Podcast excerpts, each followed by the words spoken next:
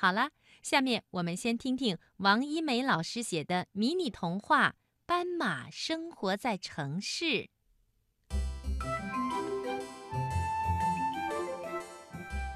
我生活的城市里，住着一位斑马先生。斑马先生常常向我抱怨说：“为什么这个城市里有那么多的人，那么多的汽车，那么多的房子？”那么多的老鼠，而只有我一匹斑马呢？我不知道怎样安慰斑马先生。确实，整个城市都被人类占据着，只住着一匹斑马。它浑身黑白的条纹，站在城市的任何一个角落，人们都能很容易地发现它。他依靠粉刷的工作维持生活。冬天的时候，斑马先生先给树干刷石灰。斑马先生刷了整整一夜，直到天亮，他把整个城市里的树都刷成了黑白条纹的树。人们看见这些变成黑白条纹的树，惊奇地说。啊，一定是斑马先生刷的，真好。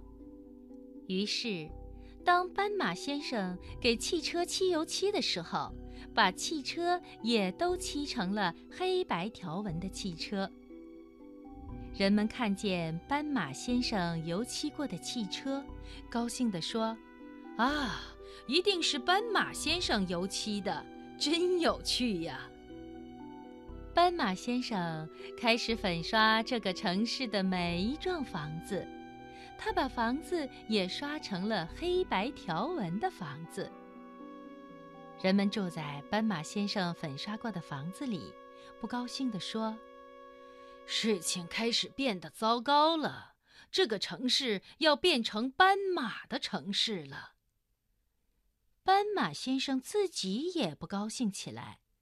他发现整个城市都是黑白条纹的，他站在城市的任何一个角落，人们都很难找到他。大家说：“哎，那匹斑马到哪里去了？他把我们的城市弄得乱七八糟，自己躲到哪里去了呢？”斑马先生伤心起来，他用很多天。把所有的房子、汽车和树都刷成了原来的颜色。人们在恢复了原样的城市里平静地生活着。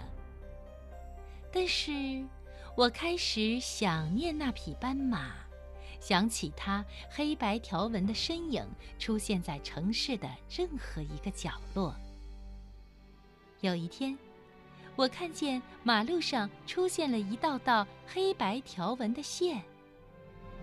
啊，这一定是斑马先生画的线，是斑马线。那匹斑马一定还在我们城市的某个角落。听故事的小朋友，你喜欢斑马吗？正晶姐姐想知道，听了这个故事以后，你是不是对斑马线的印象更深了呢？